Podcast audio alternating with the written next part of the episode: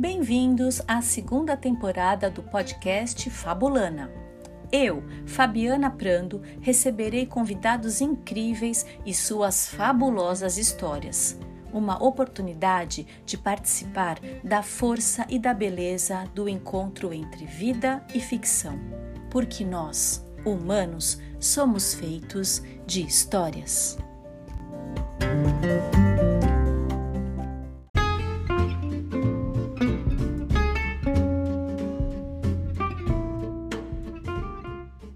Fabulana de hoje, eu, Fabiana Prando, narro o conto A Moça Maçã, que está no livro Fábulas Italianas de Ítalo Calvino, e recebo a contadora de histórias Liesa Neves para uma conversa sobre o conto.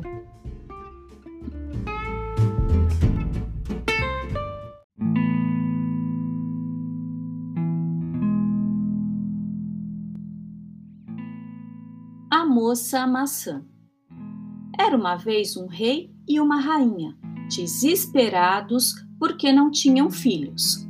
E a rainha dizia: Por que não posso fazer filhos assim como a macieira faz as maçãs? Aconteceu então que a rainha, em vez de conceber um filho, concebeu uma maçã. Era uma maçã tão linda e colorida como jamais se vira outra, e o rei a colocou numa bandeja de ouro no seu terraço. De frente a este rei morava outro, e este outro rei, num dia em que estava debruçado na janela, viu no terraço do rei da frente uma linda moça, branca e vermelha como uma maçã, que se lavava e se penteava ao sol. Ele ficou olhando de boca aberta, pois jamais vira uma moça tão bonita. Mas a moça, assim que percebeu que estava sendo observada, correu para a bandeja, entrou na maçã e desapareceu. O rei se apaixonara por ela. Pensa e repensa. Vai bater no palácio da frente e pede à rainha: Majestade, diz, gostaria de lhe pedir um favor. De bom grado, Majestade. Entre vizinhos se pode ser útil, diz a rainha. Gostaria de ganhar aquela linda maçã que tem no terraço. O que está pretendendo, Majestade? Por acaso não sabe que sou a mãe daquela maçã e que ansiei tanto por tê-la? Mas o rei tanto fez e tanto insistiu que, para manter a amizade entre vizinhos, não puderam lhe dizer não. Assim, ele carregou a maçã para o seu quarto. Preparava-lhe tudo para que ela se lavasse e se penteasse e a moça saía todas as manhãs, lavava-se e se penteava, e ele ficava observando-a.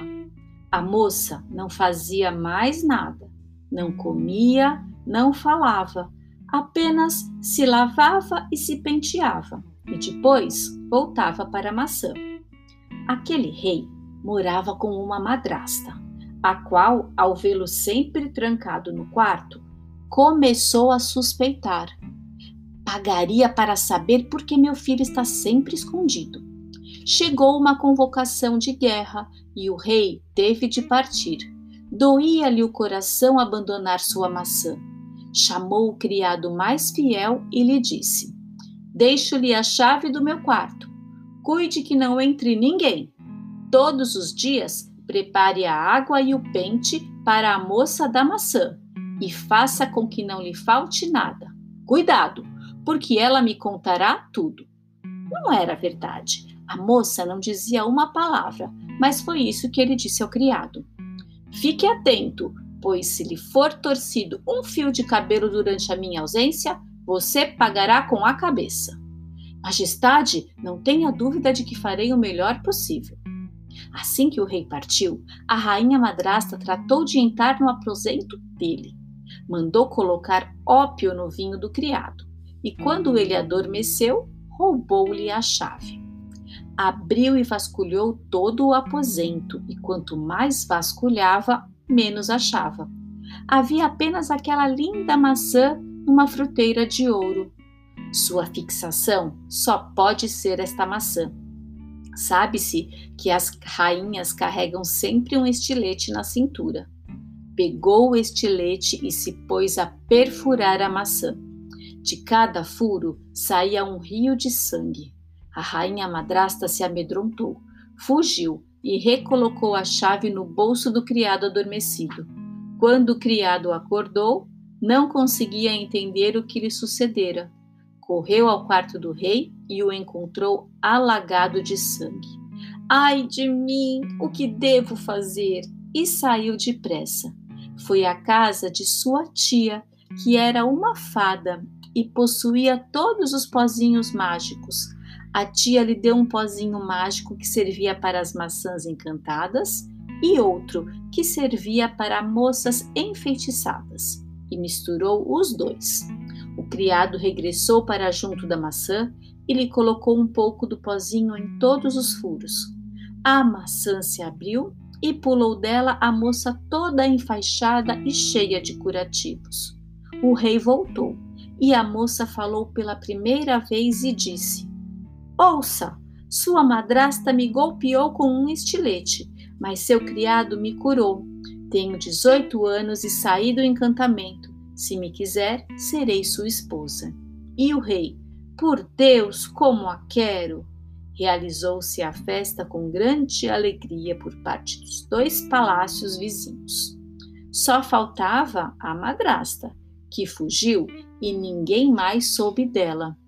E ali ficaram e se refestelaram, e a mim nada entregaram. Minto, deram-me um vintenzinho e eu o coloquei num porquinho.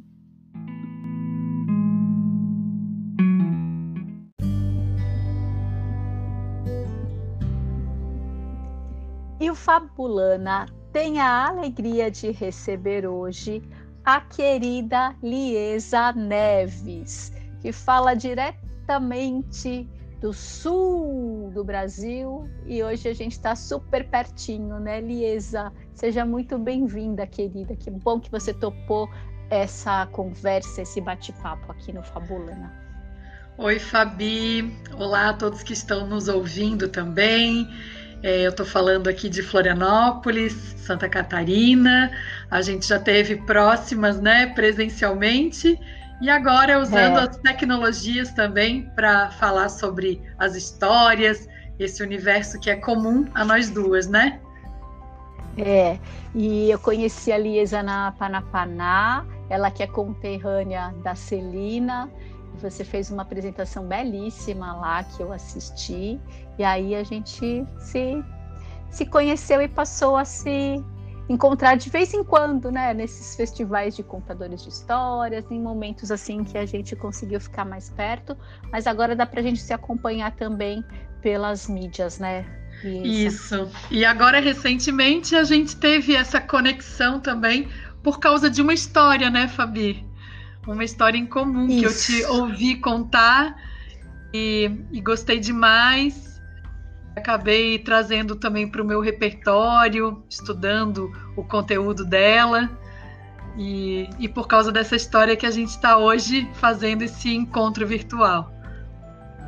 É, hoje a gente vai descascar essa maçã, Liesa. Vamos, Vamos lá. descascar esta, essa, essa moça maçã que me capturou e capturou você também, porque nós contadores nós temos essa relação, as histórias elas é, nos atrai e elas pedem para ser contadas, né? Então, nós duas mordemos a maçã. Foi bem assim. Isso mesmo. Bom, é, pensando que o propósito do, do Fabulana né, é sempre aprofundar um pouco a experiência da história e fazer com que ela dialogue com a experiência das pessoas, com algumas chaves, alguns símbolos profundos e também com o mundo atual.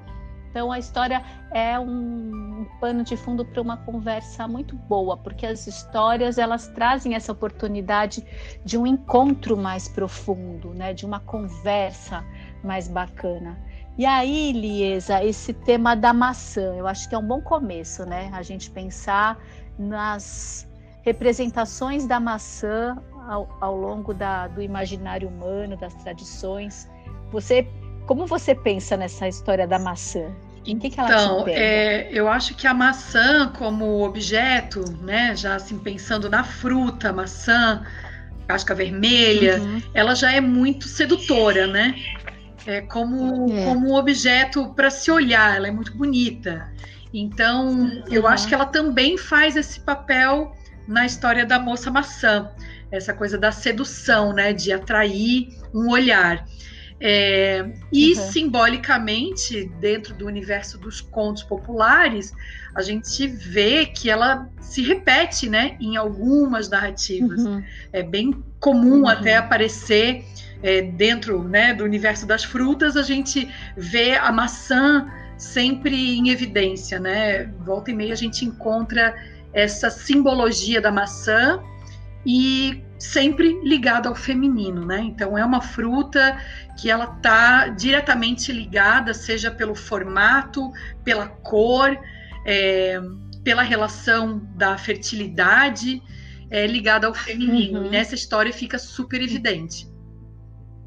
É, a gente, a gente vai voltar a falar da maçã, mas eu acho um caminho bacana da nossa conversa a gente seguir um pouco os eventos desse conto, né? Porque ele começa com um rei e uma rainha que estão ansiosos por um filho, que é um outro tema recorrente também nas narrativas populares, né? Isso, eu já li e ouvi alguns contos populares que iniciam com esse mote, né, de, de a necessidade é, é. de um filho.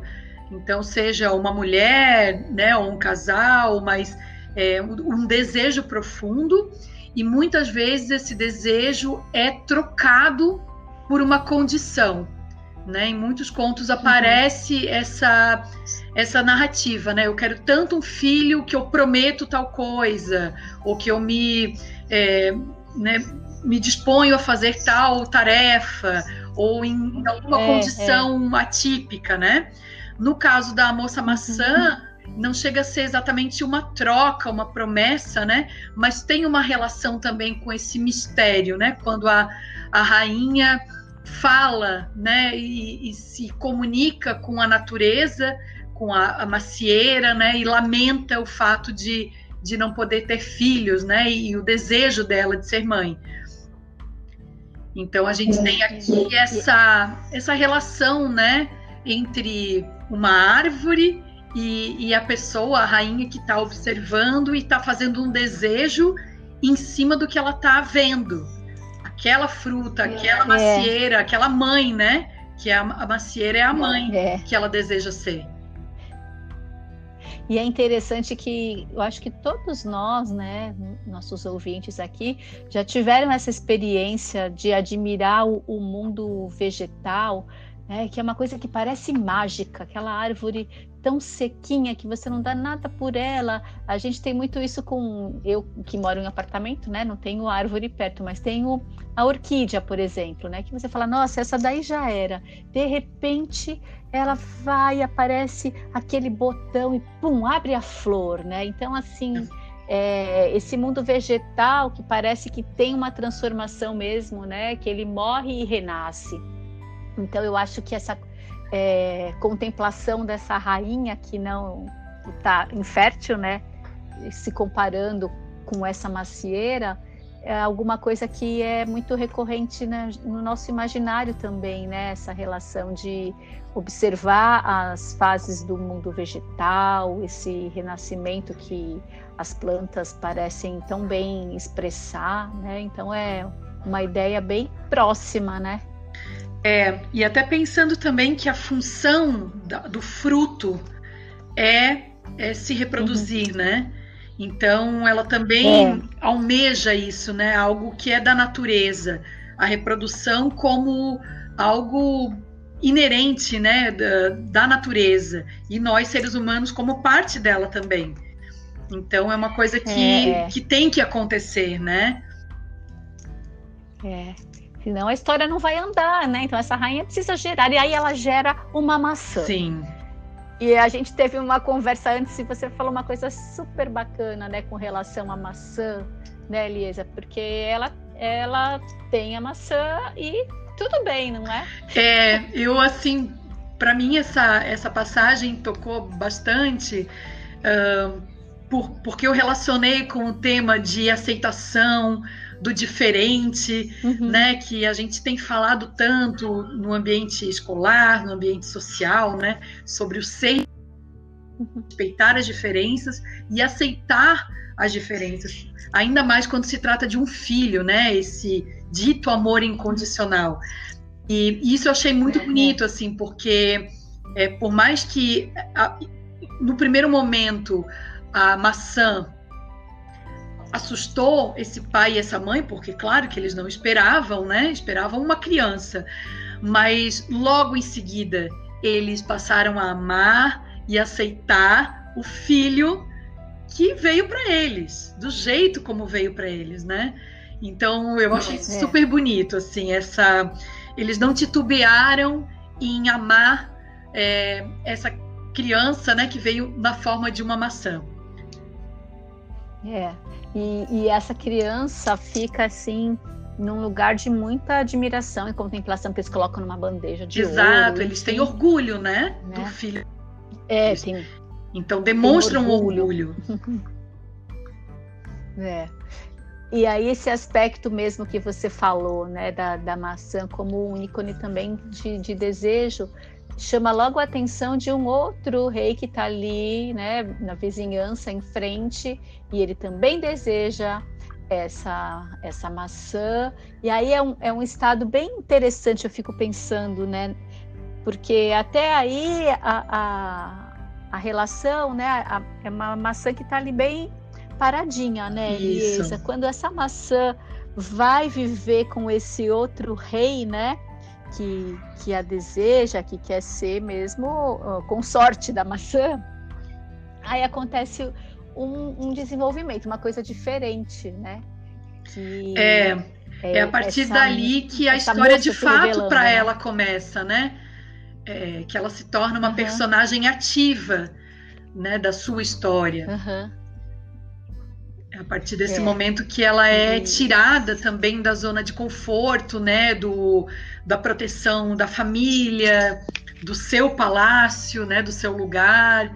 Então isso tudo é bem simbólico quando a gente também pensa nas narrativas sobre o feminino, é, porque retratam, né, a travessia, é, a, a, mudança, né, das fases da, da mulher e Uhum. Enfim, a gente vai chegar, inclusive, é, num outro símbolo, né, que essa história propõe, que é o próprio sangue, que depois jorra da maçã, né, é. né? Claro, causado por uma dor, é. por uma por um ato externo, é. mas o sangue é simbólico também dentro das trajetórias femininas, né? O rito de passagem, a maturidade. É.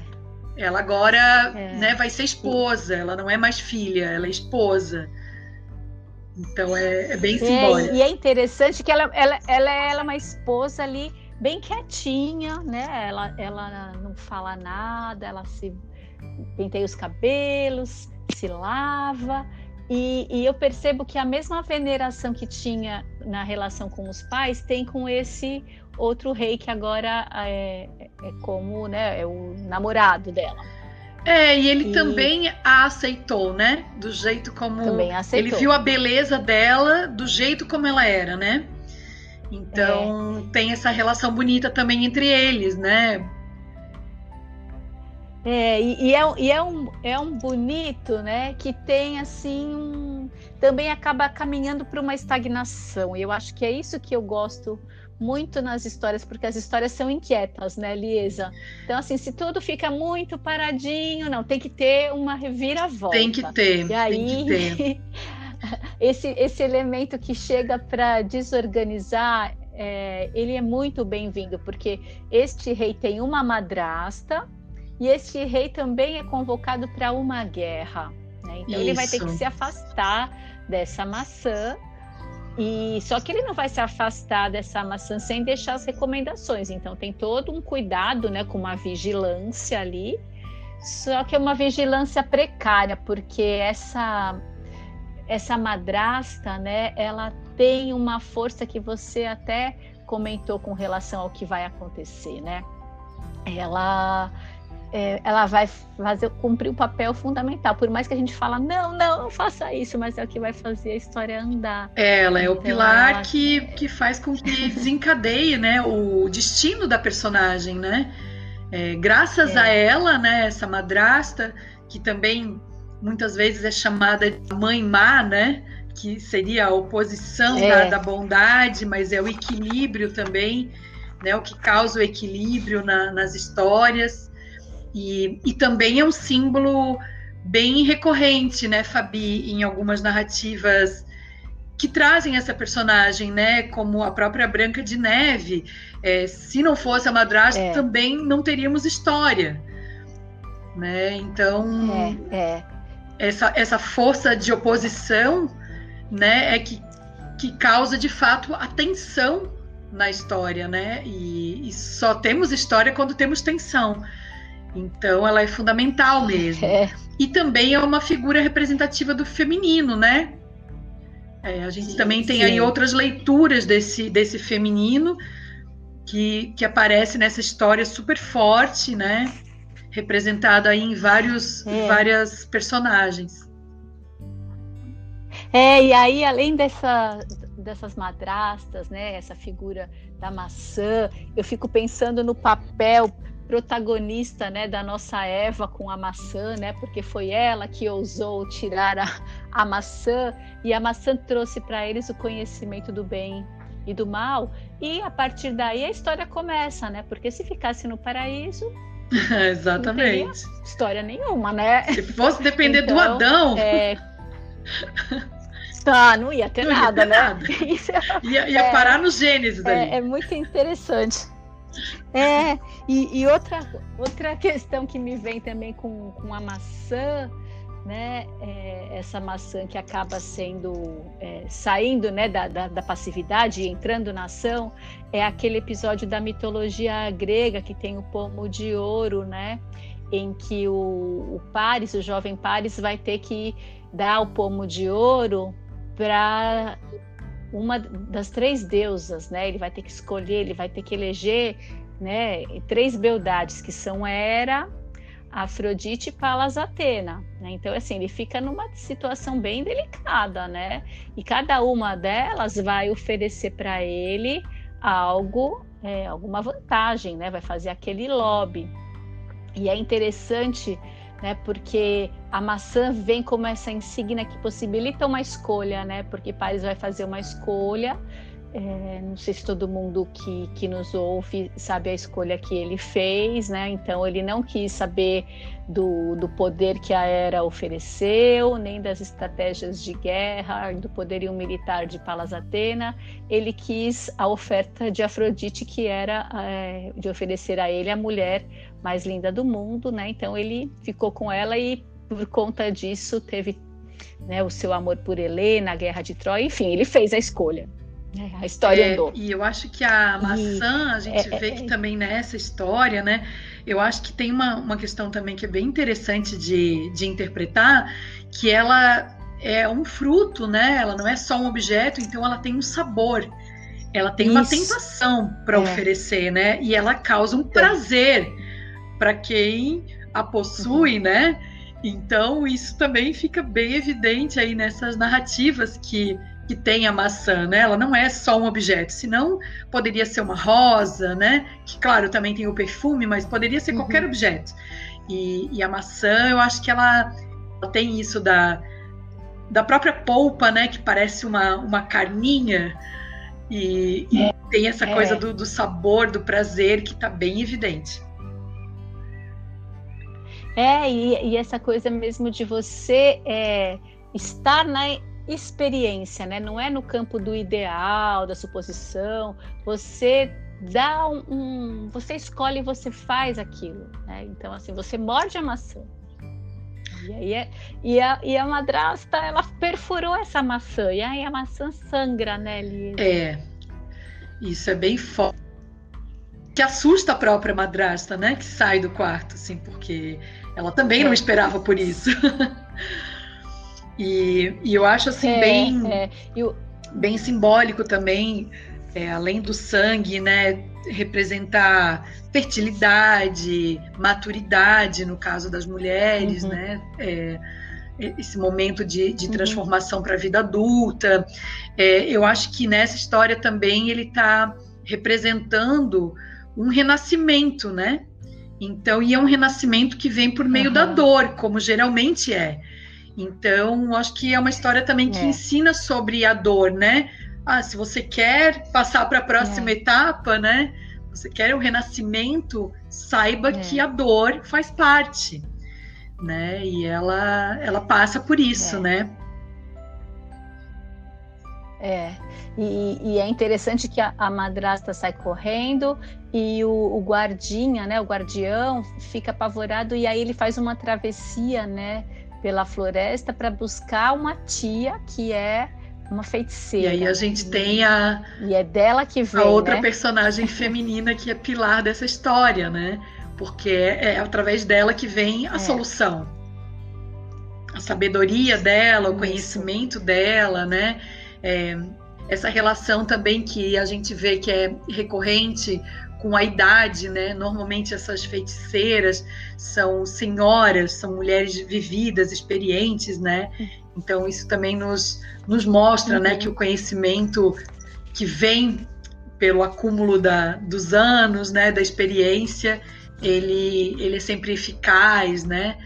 Então é bem bonito isso também, esse uhum. símbolo da, da mulher anciã, velha, é, conhecedora e essa relação novamente com a natureza, né, no caso da floresta e todos os seus mistérios é. e todas as suas ervas, né, tudo isso que a natureza oferece e que uhum. vira cura, vira solução para os problemas mundanos, né?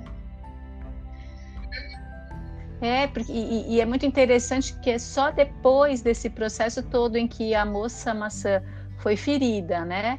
pela madrasta. Aí ela derramou o sangue dela, né? Então liberou alguma coisa vital ali.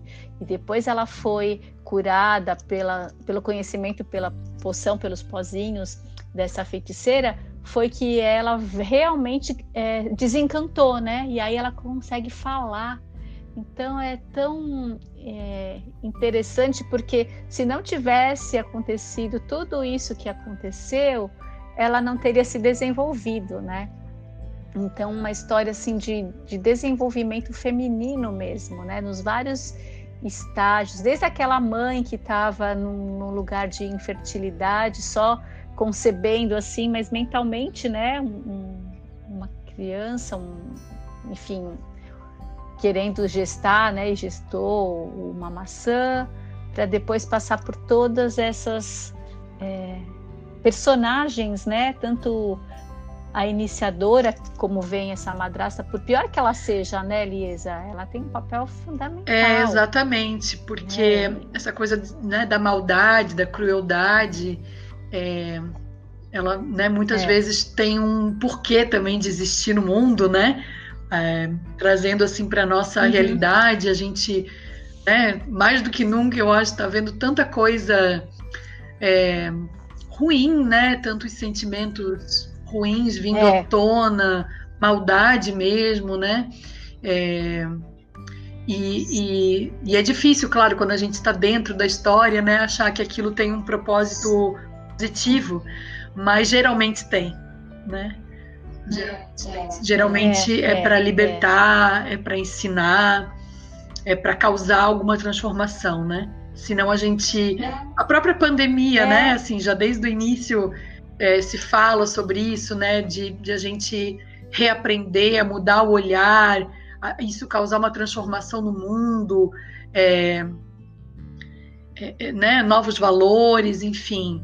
É, ela veio também, né? Com esse, ela pode nos ensinar, né? É, a nos transformar.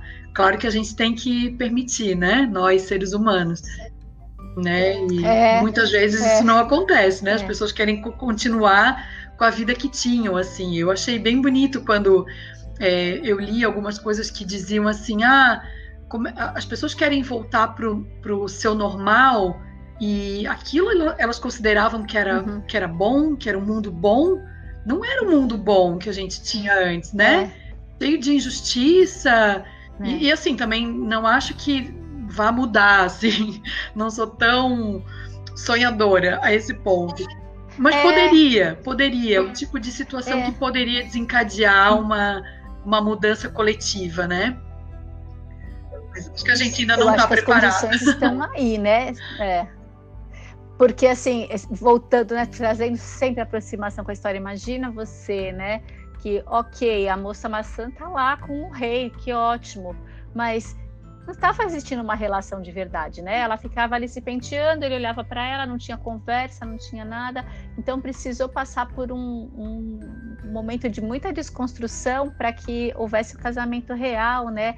E a gente pudesse de verdade integrar todas essas instâncias que fazem parte de uma pessoa, é, o de uma humano, né? pessoa, né? Porque todas essas características são, né, do humano, são desse feminino. Então, eu acho que para a vida estar tá em curso, a gente precisa mesmo integrar esses eventos, né, como eventos promotores de, de crescimento, de aprendizagem, de transformação, de escolhas, né? Eu acho que eu fiquei muito com essa história, com essa imagem de, de maçã como uma questão de escolha, pensando mesmo, né, que a gente se vê atualmente hoje hoje, né? Esse ano é um ano eleitoral e a gente fica, puxa, ano eleitoral, como é difícil escolher, né? E eu acho que a gente está mesmo numa questão, uma dificuldade de escolhas, porque ficamos diante de cenários difíceis e com dificuldade de vislumbrar possibilidades, né? Como se a gente tivesse que realmente investir é, nessa nessa possibilidade. A gente precisa estar tá muito atento para fazer boas escolhas, porque será que a gente é livre para escolher? Será que fazem é. escolhas por nós? Fiquei um pouco com o dilema das redes na minha uhum. cabeça, sabe? É, uns lugares assim que a gente pensa que tem autonomia e não tem. E como essas histórias trazem a gente para um lugar mais aterrado. É, e eu acho né? que esse momento na história, quando ela fala também é super marcante, assim, né? Porque é a voz, né? É, é, é quando ela se coloca, é, é quando ela né, coloca o que está dentro dela para fora, né? Por meio da voz. Então ela se torna também uhum. dona da própria história, né? Ela deixa de ser é, levada numa bandeja, né? Ela deixa de ser vítima, é né? Ela passa a ser a ter uma autoria também, né? Então eu acho bem interessante esse. Uhum. É, e isso só é causado por causa da dor. Né? Isso, isso vem desse, é. dessa travessia, né? Ela teve que passar por isso, um, um fator externo, mas que desencadeou a, a, ela se encontrar, né? Ela saber quem ela é e ela ter voz, né? Então, acho que isso é bem representativo é. mesmo, assim, de quando a gente, né, na, na vida real, é, às vezes passa por, por coisas que são terríveis, né, ou dolorosas, e, e que muitas vezes é isso que nos leva a uma reflexão, é, um autoconhecimento e a nossa voz, né, a gente é, se, se expressar e, e causa mudança, né, porque eu acho que ser humano também está para isso, né? Não tá, a gente não tá para contemplar só. É. É, e sim para propor mudança, né? não. né? E a mudança tem que vir de dentro, é, né? Algo que mexe contigo e que, e que tu vai externar, e isso vai causar ou vai propor pelo menos alguma mudança. É. E, e ser mesmo, né? Assumir o protagonismo da sua história. Eu acho que é isso que as histórias sempre nos oferecem essa oportunidade, né, da gente ser os protagonistas das nossas histórias. É. Isso é muito importante. Sair do lugar da vitimização, né, do vítima das circunstâncias, não, a gente é ativo. É, até, todo, né? Fabi, sobre essa questão de, de vítima, eu estava também relacionando com essa história que ela tem bem no início, né, uma passagem uhum. que também é bem comum até nos contos populares, nos papéis femininos, a questão do lamento. Muitas vezes vem uhum. por meio de lágrimas, né? uhum. né? Aqui a gente tem uma rainha que uhum. se lamenta, né? É, não, não é narrado que ela uhum. chora, né? Que tem as lágrimas, mas é essa mesma relação, né? Do lamento. E, e durante muito tempo se, é. se encarava, né? Ah, por que, que as, as meninas, as donzelas, as, as mulheres nas histórias, é, quando elas estão frente a uma dificuldade, a um problema, elas choram? Ah, por que, que elas são retratadas assim, sempre como frágeis, né? Sempre chorosas, é, enquanto os homens uhum. são aqueles que lutam, né? E, e aí eu li uhum. algumas coisas também relacionadas a essa questão da, das lágrimas, do lamento, que por mais que a gente possa interpretar que isso seja uma fragilidade, também era uma, uma visão de que aquelas sociedades que contavam essas histórias, de fato, viam os homens como, uhum. ah, frente a um problema, eles têm a bainha né, e a espada para contar. Eles são da força. E as mulheres, uhum. quando elas choram, não é necessariamente uma fragilidade, um lamento, mas sim uma possibilidade da transformação pelo mágico. Né? Em várias histórias a gente tem a versão uhum. da, da Cinderela, tem uma versão bem remota, né? Que ela chora sobre o túmulo da mãe, e dali brota uma árvore de avelã uhum. que vai trazer a avelã mágica, né? Uhum. Que em algumas versões seria a fada madrinha, que causa a transformação. Então, para essas sociedades antigas, é. uh, o fato da, da mulher chorar era o que muitas vezes trazia o elemento ficcional, o surreal, o portal é. da possibilidade é. dentro de uma realidade muito dura. Então, quando tudo está muito difícil, mas espera aí, é, pode é. vir um, né, algo mágico que vai me salvar. Então, trazia essa esperança. Então, a lágrima, ela também é. essa possibilidade né, de da tristeza se transformar é, em algo possível é, pelo imaginário, né, pela, pelo maravilhoso. É, pensando até pensando também que né, é, é, a água, né, a relação com o sentimento libera a função Isso. sentimento, pensando também em processos alquímicos de solução, né, quando uma coisa está muito rígida, então a água faz dissolver aquilo. Então é, é muito bonito ir além, né, do, do estereótipo de falar, ah, é uma chorona, é fraca. Não, né? Vamos olhar as outras camadas, porque nenhuma história fica por tanto tempo se ela não tiver muitos tesouros escondidos. É, com é, certeza. E nós que temos esse trabalho, a, a gente nunca vai menosprezar uma história, porque elas são muito, muito suculentas e elas oferecem camadas e camadas para a gente saborear. E Infelizmente, nosso tempo está assim, super apertadinho.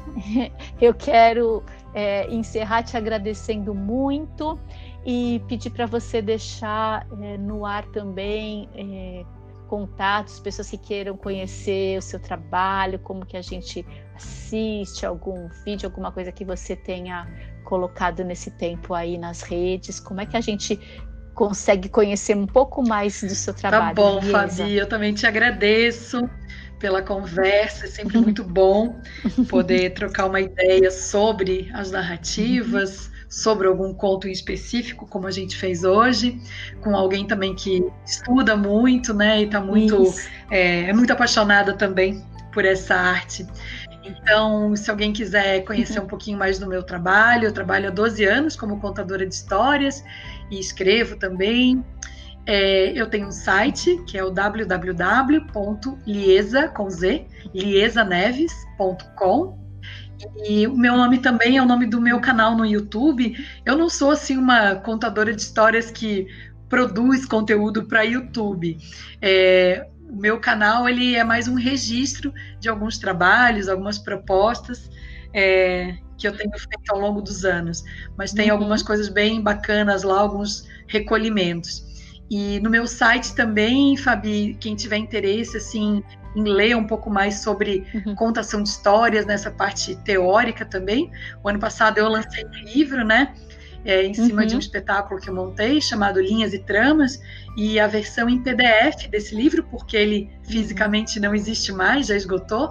É, a versão em PDF está lá no meu site, está uhum. numa aba denominada Publicações. Lá qualquer pessoa pode baixar esse PDF, Opa. se tiver interesse em ler. Tem o meu e-mail lá também, se quiser trocar uma ideia e manter um contato, eu estou à disposição.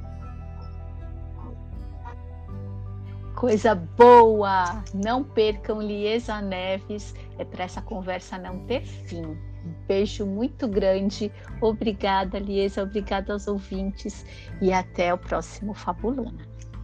Tchau.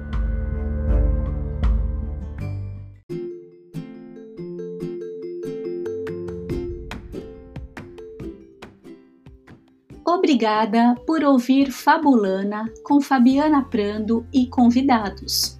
O Fabulana quer ouvir você, querido ouvinte, e assim afinar ainda mais a nossa sintonia. Opine, sugira, participe escrevendo para fabulana7@gmail.com repetindo, fabulana7 é o 7 numeral, arroba gmail.com. Uma alegria ter a sua audiência. Fabulana narra histórias para dar sentido à vida, porque nós, humanos, somos feitos de histórias.